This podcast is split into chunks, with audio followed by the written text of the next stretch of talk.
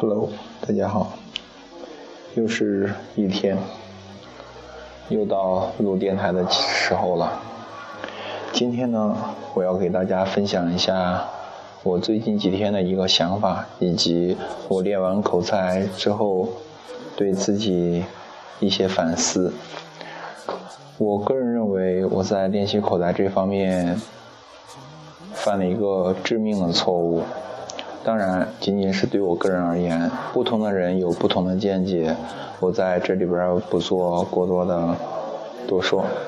那个，我感觉练口才的时候，你不要一心的先把口才练好。嗯，当然可能会有人不同意我的看法，嗯，见仁见智吧。嗯，就好像我前几天嘛，我下定决心要把口才练好，于是每天。什么事都不做了，一心就是练口才。早上大声的读一些文章，中午、上午、晚上都去读呀、写呀，就是把演讲稿写的工工整整，然后去读去念。一天当中什么事都不干，然后一心只想把口才练好。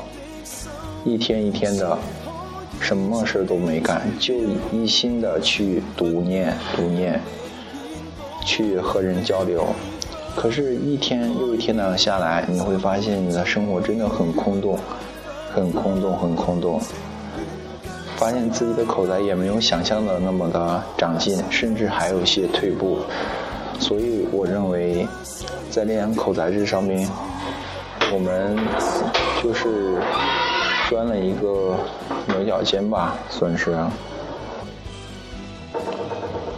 就是，当然，这个牛角尖对于我来说，就是一心的想把口才练好，什么事都不做了。其实咱们真的可以制定一些计划，或者说，嗯，不要把口才看得真的那么的重，就好像把它当做你的生活当中的一个计划范围之内的一个小工作，它只是你工作当中的一部分，而不能是你工作当中的全部。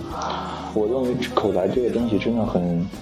很那个奇特，或者说很神奇，它真的不是说你每天什么事都不做，一心练它就可以练好的，它是潜移默化的。当然，可能有人会反对了。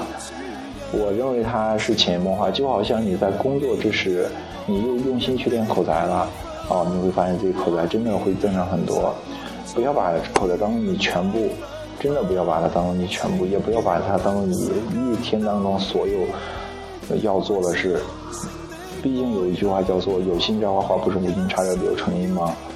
只有说每天把自己工作做完，然后按照计划的，然后然后就轻轻松松的去把自己制定的口才任务完成，这样可能会对自己口才训练的。